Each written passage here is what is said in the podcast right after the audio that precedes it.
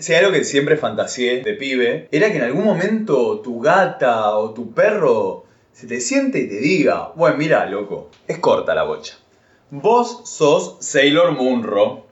Yo estaba esperando eso, que, que mi gato, o sea, o que mi perra en ese momento me dijese, che, mira, Lucky, vos sos Sailor algo. Yo no quería ser Sailor Moon, un planeta, un satélite. Con Sailor Manzana, ¿entendés? Me conformaba, no me importaba. Hola, bienvenidos a Gatocracia, el podcast que sirve para comprender el sistema tirano en donde los gatos toman el poder y rompen todas las reglas, además de sillas, sillones y demás muebles. Somos muchos los que vibramos al ritmo de los ronroneos y no estamos solos. Mi nombre es Andrea Kukier y tengo una misión. Descubrir las historias más interesantes sobre el enigmático y maravilloso mundo de los gatos.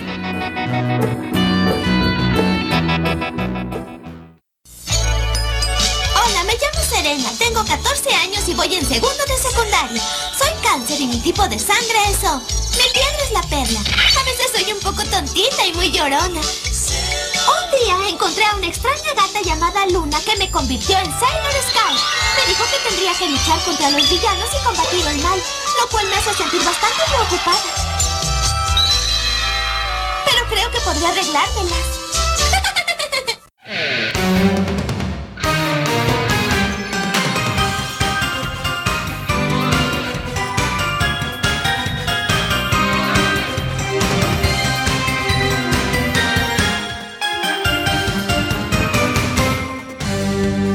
Batallas épicas, empoderamiento, historias de amor, un vestuario increíble y varios gatitos divinos.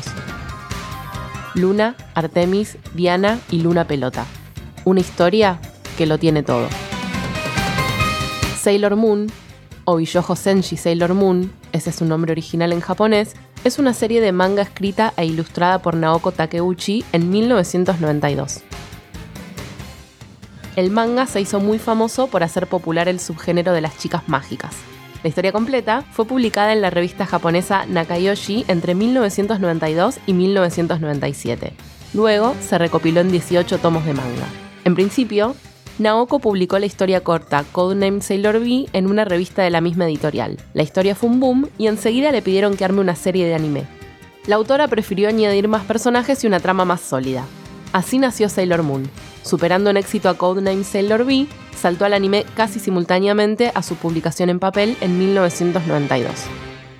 Mi nombre es Lucas Fauno Gutiérrez, soy periodista, performer y puto. Obviamente soy muy fan de Sailor Moon y esta vez vamos a hablar de Luna, Artemis, Diana, Luna Pelota y Sailor Luna. Todas las felinidades que hay en la serie de Sailor Moon.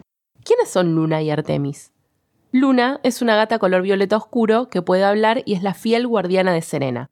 Le tocó una tarea bastante compleja, entrenar a la adorable y torpe Serena Tsukino y avivarla para que entienda que su destino es proteger al mundo y luchar contra el mal.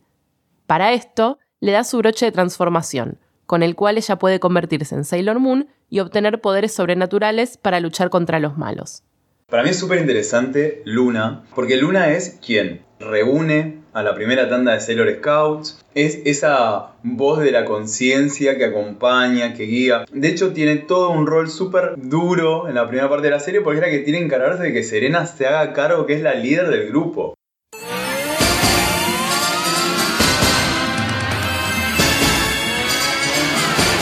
Serena es una adolescente llorona a la que le va pésimo en la secundaria. Pasa la mayor parte de su tiempo comiendo, jugando con videojuegos y leyendo manga.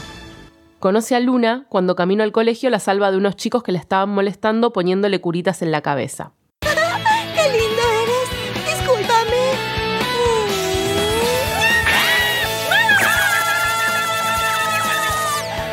¡Qué carácter! No tienes por qué rasguñarme. ¿Ah? ¿Por qué tienes puestas estas banditas? ¿Quieres que te las quite? Luna era muy graciosa porque Luna saltaba en el aire pegaba una vuelta a carnero y eh, hacía aparecer cosas. Una virome para que Serena se transforme en lo que quisiera. Salta, pega la primera vuelta y hace aparecer el dije con el que ella se va a transformar. Me acuerdo que de hecho la primera vez que la encuentra Serena le quita una curita de la frente que le habían puesto los nenes porque ella tenía la marca de la luna y pensaban que era una lastimadura. y después a través de ahí le, le lanza como un rayo donde le baja todo el conocimiento. Entonces, si tenemos el Moon, tenemos porque pasó, porque hubo Luna. Porque Luna tuvo el aguante de ir, de bancarse a una eh, Sailor Moon super llorona, super vaga, no sé qué. O sea, existe el mundo gracias a que Luna se bancó a Sailor Moon y pudo encontrar, por ejemplo, a Sailor Mercury. También es muy gracioso Artemis, como aparece primero como un personaje súper aguerrido y después en realidad se lo ve cada vez más torpe, cada vez más complejo, más exagerado, mucho más divertido, que hace una contraposición al rigor de Luna.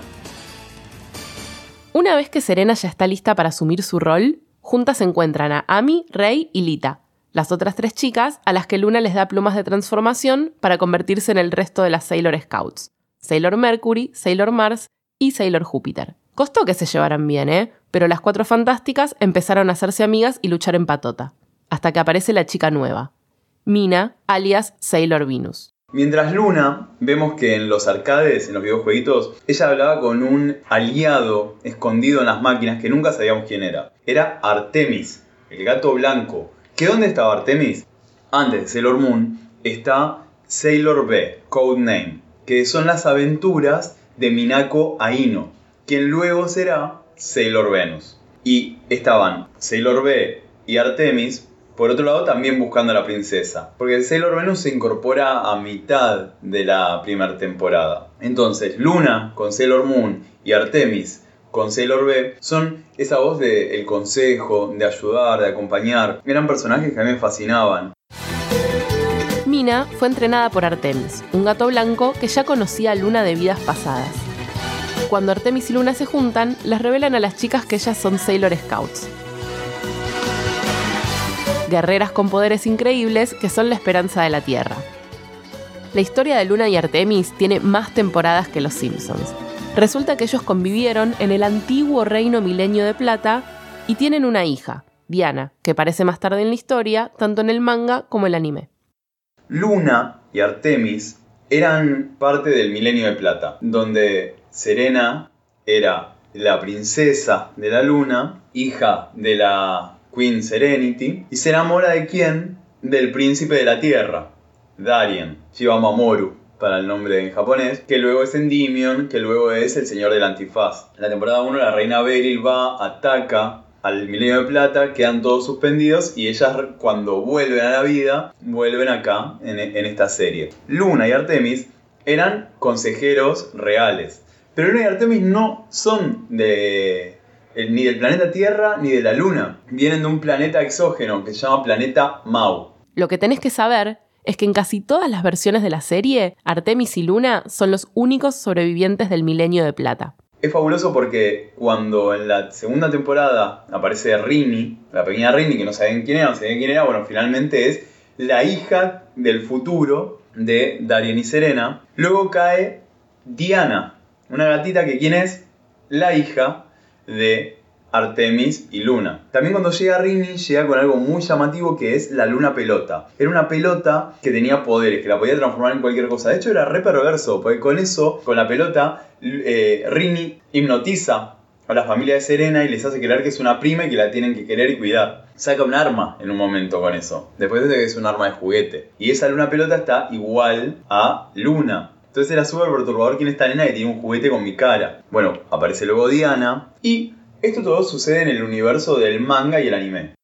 Parece que la malísima reina Beryl tomó el mando del reino oscuro. Entonces, la buenísima reina Serenity envía las almas de su hija, Sailor Moon, y sus cuatro guardianas, Sailor Venus, Sailor Mars, Sailor Júpiter y Sailor Mercury, para que reencarnen en la Tierra del futuro. Empoderada y todoterreno, antes de morir, la reina Serenity aprovecha y pone a Artemis y a Luna en un estado de animación suspendida para que también viajen a la Tierra.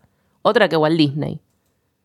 La idea es que todos despierten en el siglo XX para reencontrarse y defender al mundo del negaverso. La misión de Luna y Artemis es muy clara. Tienen que encontrar las almas reencarnadas de la princesa de la Luna y sus cuatro guardianas para combatir a este grupo del mal. Así, Luna, Artemis y más adelante Diana se la pasan aconsejando a Sailor Moon y a sus amigas. Claro, son todas adolescentes de 14 años cuando empieza la serie y tienen que lidiar con los problemas de la escuela, con sus novios, sus amigas, su familia. Además de todo eso, evitar que los malos se apoderen de la Tierra.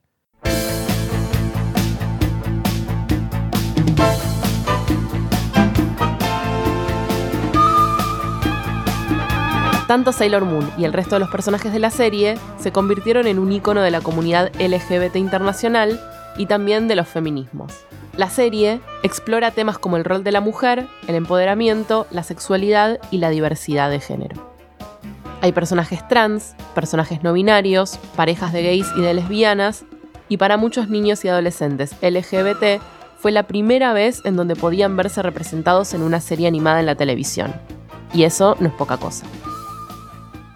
Imagínate lo que eran los años 90. Lo primero que hacías era, primero que era ver pibas luchando. O sea, mientras los varones teníamos que mirar Caballeros del Zodíaco, porque era el dibujito para nenes, eh, vos tenías un Sailor Moon que las pibas, alto aguante. Digo, las pibas no tenían nada que envidiarle a un Caballero del Zodíaco. Las batallas, los poderes, la resistencia. Entonces había como algo ahí de, eh, no, no puedo mirar esto, no puedo mirar Sailor Moon, no puedo sociabilizar que miro Sailor Moon, porque es de nena, pero ¿por qué? Ahí como que nacen algunas de las primeras preguntas de, che, ¿por qué yo no puedo ver esto? En Sailor Moon había varios personajes queer, pero eso no gustaba en la traducción local, entonces en algunos doblajes les cambiaban las voces para llevarlo a un binarismo. En la primera temporada eh, eh, de los cuatro capitanes, de los cuatro generales villanos, hay dos que tienen un romance. Y que hacen en el doblaje latino, al más feminizado le ponen voz de mujer. Directamente lo hacen pasar como una mujer. Como que invisibilizan toda la cuestión gay eh, del vínculo. Pasa lo mismo en Super S, que es un villano llamado Ojo de Pez, que todo el tiempo nosotros, ellos lo sociabilizaron siempre como una feminidad. Ni siquiera es que lo sociabilizaban como una feminidad trans, no, te lo vendían como una mujer. Y de repente en un episodio que modela, se saca la ropa y tiene un chest plano. O sea, decís, che, pará, esto no es una cis mujer. Siempre hablando, imagínate que en años 90, para nosotros también había una cuestión muy binaria.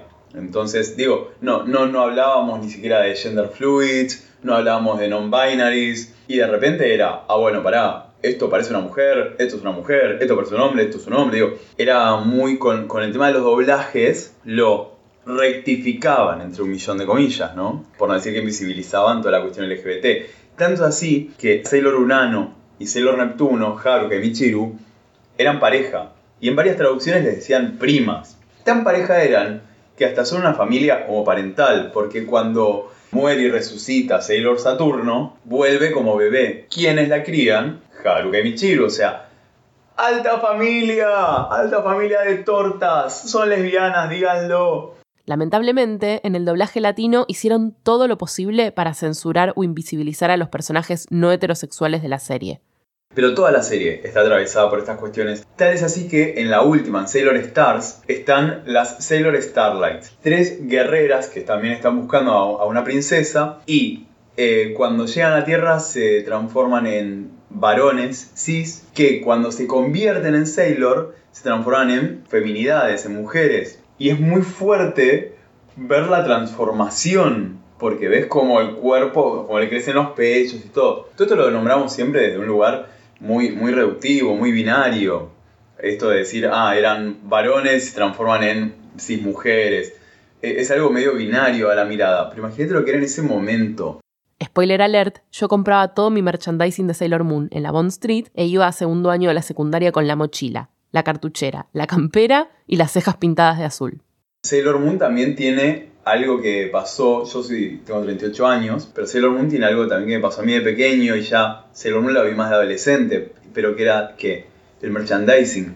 ¿Quién podía comprar una remera un muñeco, un juguete, una cartuchera o una mochila de Sailor Moon. Tenías que ser eh, una feminidad. O sea, por eso también hoy yo tengo muchos juguetes de Sailor Moon, porque es una venganza poder comprarme todos los juguetes de Sailor Moon. De hecho, mi pastillero para tomar mi medicación VIH, tengo el del lunes a viernes con todas las fechas, pero tengo el de cuando tengo que hacer una sola toma, es el corazón de Serena, en el que guardaba el cristal de plata. Había como muchas series que ponían en juego los binarismos, que ponían en juego la idea de quién, quién ostenta los poderes y demás.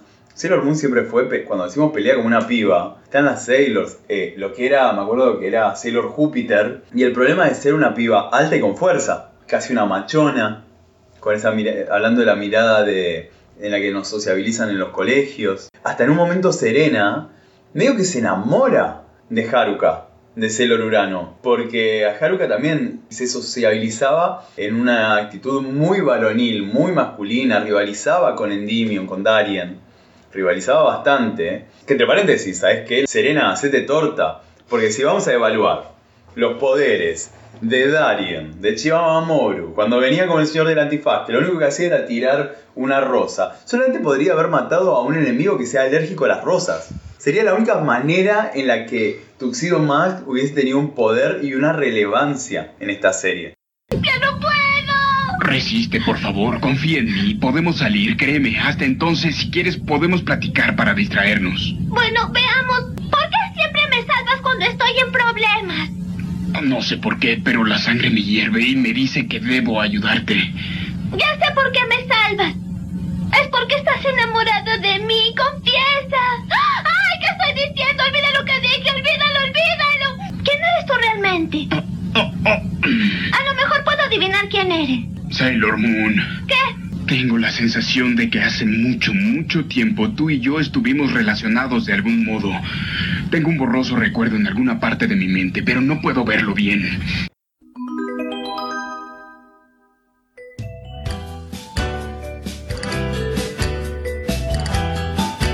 Las masculinidades no tenían ningún rol importante. Darien tenía un rol de acompañar a Serena y eso le daba la fuerza del amor, Chicas, hice mi mejor esfuerzo, pero me siento muy sola. No soy una chica fuerte. Me siento sola. No estás sola. ¿Qué?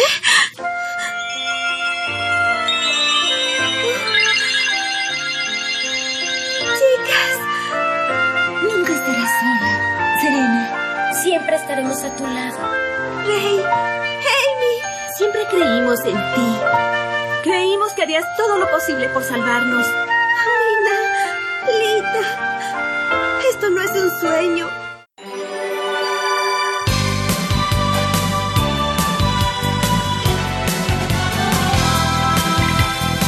Agradecemos muchísimo a Lucas Fauno Gutiérrez.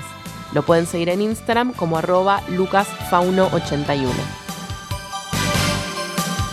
Si les gustó el episodio, pueden recomendarlo y seguirnos en Spotify iTunes, Google Podcast o cualquier app de podcast en donde más les guste escucharnos.